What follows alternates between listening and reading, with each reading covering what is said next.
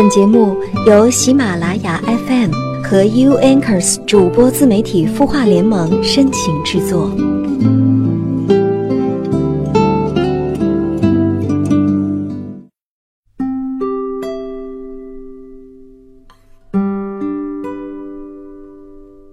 随着年龄的增长，越来越不知道喜欢一个人是什么样子，觉得早已过了青春年少。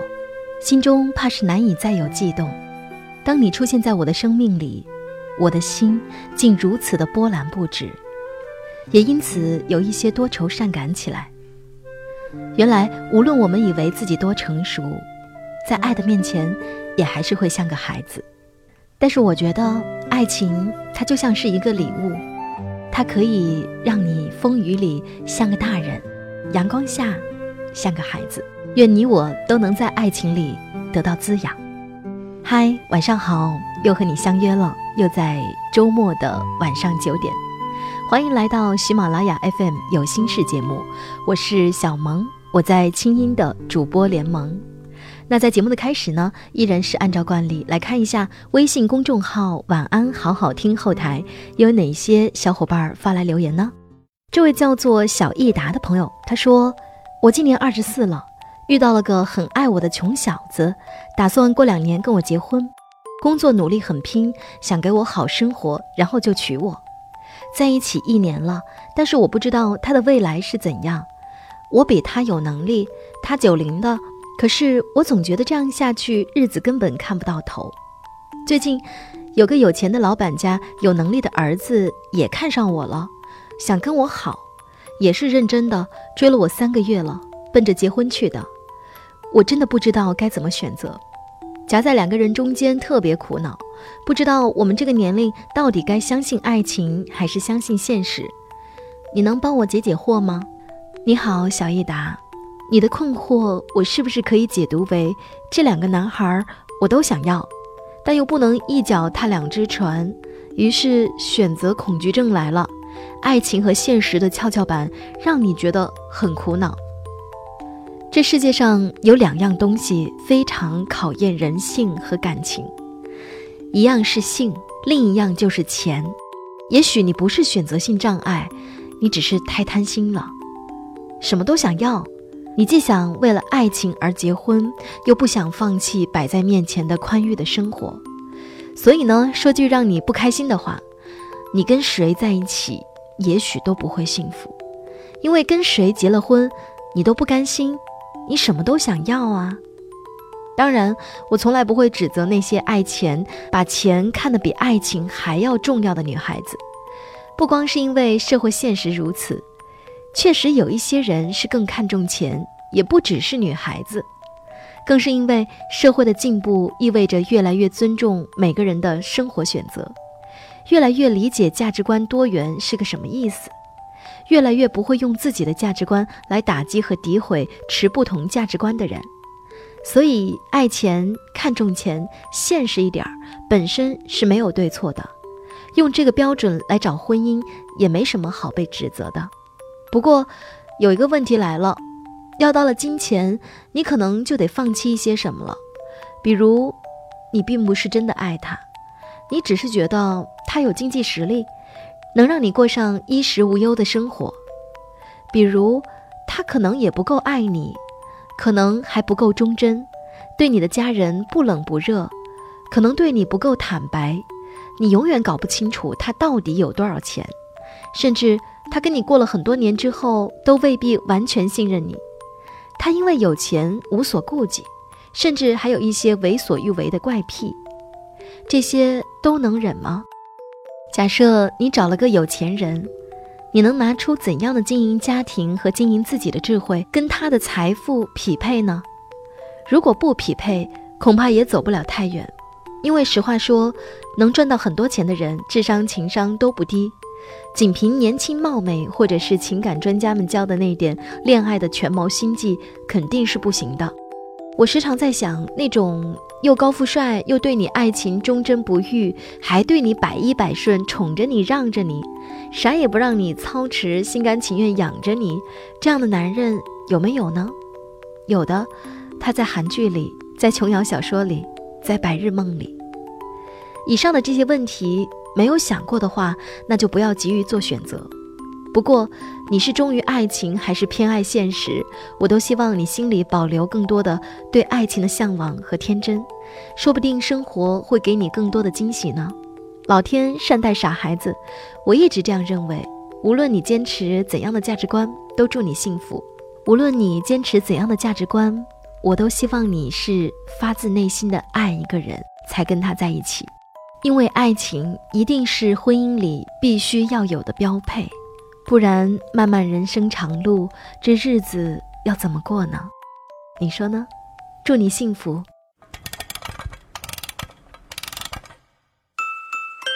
他的故事，你的心事，我们愿意倾听。欢迎添加微信公众号“晚安好好听”，说出你的心事。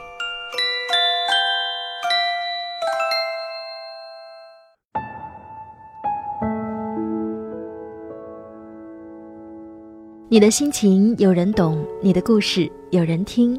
欢迎收听喜马拉雅 FM 有心事节目，我是小萌。今天想和大家分享的暖文章，名字叫做《常说这三个字，婚姻就会一地鸡毛》，作者小楼老师。有段时间，妹妹和妹夫关系很差，时常冷战，假装对方不存在。有一个周末，我和妹妹约在她家附近吃饭，聊到近况，妹妹抱怨了丈夫很多缺点，告诉我她感觉婚姻难以为继。吃完饭，妹妹说：“你到我家去看看就知道。”我怎么觉得没法和她过下去了？走进妹妹的家，我真是吓了一跳，凌乱脏，像一个等待服务员收拾的酒店房间，几件皱巴巴的衣服散落堆在沙发上。客厅桌子、柜子上都积着灰，木地板上一滩滩的污迹，角落里的灰都成团了。妹妹把一双扔在地上的男士皮鞋一脚踢开，然后转过头对我说：“你看，他就把这里当酒店，鞋子从来都是乱扔。”我说：“好歹你天天住家里，怎么也收拾一下吧。”妹妹说：“我们结婚后基本上都是我做家务。”让他帮忙扫地、洗洗衣服都不肯，除非我发脾气，他扫过的地再扫一遍，还能扫出来一堆垃圾。拜托，我也很累呀，要不做大家都不做喽？凭什么总是我一个人收拾？我说这环境你怎么住？妹妹说我就住卧室，她住客厅，每天早上我上班就把卧室门锁了。妹妹说，她也不记得两人怎么搞成现在这样。大概有一次让妹夫洗碗，她给忘了，两人吵了一架。还有一次，妹夫不知怎么嫌弃妹妹做的菜不好吃，两人又吵了一架。妹妹觉得，那，你啥都不做还嫌弃，我凭什么做？行了，以后要吃饭自己想办法，老娘不伺候了。她从此不再进厨房。那段时间，两人常常吵闹，妹夫回家也不太说话，就开着电脑玩游戏。有一次出差回来后，妹妹就把他衣服、被子扔到了客厅，还把卧室锁上了。妹妹说：“我把房间收拾得好好的，他就会捣乱。我凭什么总要收拾他的烂摊子？”从此以后，两人零交流，然后就形成现在这样的局面：一个住客厅，一个住卧室。加上妹夫常出差，几周不见面都很正常。当“凭什么”这三个字频繁出现在婚姻中，这段婚姻就有危险了。任何相处的两个人之间，哪怕是父母和子女，都在心里有一个对彼此的感情账户。当对方为我们做了一件事儿，或者给予了我们称赞和肯定的时候，就相当于在这个账户中存款。这个账户中的资产就会增加。这些资产有什么用呢？当能够在这两个人出现冲突的时候起到缓冲作用。当对方伤害了你，无论是说了伤人的话，或者做了伤人的事儿，这个账户中的存款就会减少。如果存款足够多，不会因为几次伤害就导致这个账户破产。如果伤害不断持续，这个账户上的储蓄就会不断减少。当一对夫妻开始思考凭什么的时候，他们的婚姻就有些问题了。在幸福的婚姻中，夫妻相互付出时，并不会去计较，他们的情感账户就会一直顺利增值。但不幸的婚姻中，夫妻双方会斤斤计较自己的付出与收获。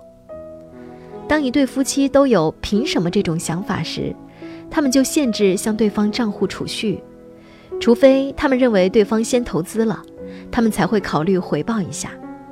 有些干脆停止了投资。当他们停止投资的时候，他们一直在消耗过去的存款。这些存款可能是过去俩人彼此付出的积累。当有一天这些积累被消耗殆尽，他们婚姻也就走到了尽头。凭什么三个字会将一对恋人变成一对斤斤计较的敌人？怎么破这个僵局呢？发现爱的五种语言的盖瑞普查曼说：“人们感觉到被爱，常常有五种方式：被对方赞美，对方为我做一些事情，对方全心全意陪伴我度过一段时间，对方送我一些礼物，和对方亲密的身体接触。”讲一讲我怎么建议妹妹和妹夫的吧。我和他们分别谈了，建议两人必须要走出第一步，为对方做一件事儿。这件事儿是对方很想要的事儿。妹妹选择了帮丈夫把换下来的衣服洗了。做这件事情的时候，妹夫正在出差，所以他并不知道妹妹做了这件事儿。等他回家的时候，看见衣服叠得整整齐齐放在沙发上。妹夫后来对我说：“出差一周，拖着疲惫身子回家时，看见那堆洗净叠好的衣服，心头突然觉得暖暖的。”妹妹选择了为对方做一点事儿。第二天，妹夫就订了一间妹妹很想去但一直没去的餐厅吃完饭。两人太久没说话，妹夫有点不好意思，给妹妹发了个信息说：“订了晚饭一起吃吧。”然后发去了餐厅定位。妹夫选择了全心全意陪伴对方一段时间，和送给对方一件礼物，心仪已久的晚餐。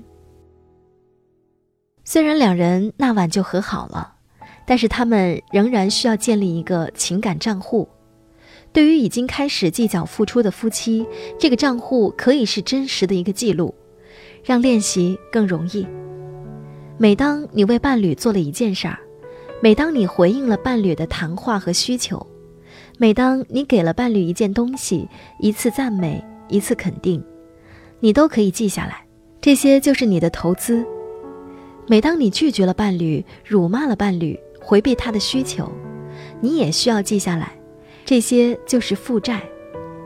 一段时间后，比如一周，将投资和负债相减，看看你的余额。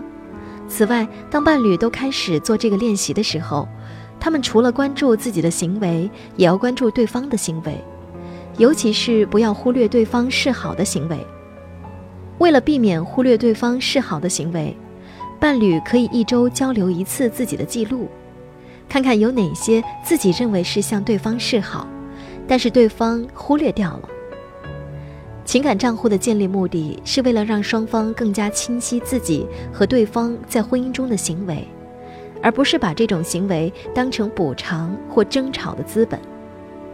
最好是对方能够一起建立账户，才能够更多的看到对方为这段婚姻做了什么，而不是监视对方没做什么。还有一点，即便是夫妻，有时也说不清对方最需要的是什么。这时需要相互问对方一句：“你希望我为你做什么呢？”文章分享完了。的确，在婚姻生活当中，想要经营好彼此的感情，我们真的要和伴侣多做这些爱的小练习。我相信这些练习能够使你们的爱情更加的深厚，也使你们更加懂得对方的需要。男女在看待婚姻的过程当中，理解是有差异的。当你看到差异了，了解了对方的需要，并且能够去满足对方的需要，我相信你一定成为婚姻的大赢家。所以呢，有时候试想一下，是不是要少说些“凭什么”，多问一句“你希望我为你做什么”？好的，晚安，愿你星空一片晴朗。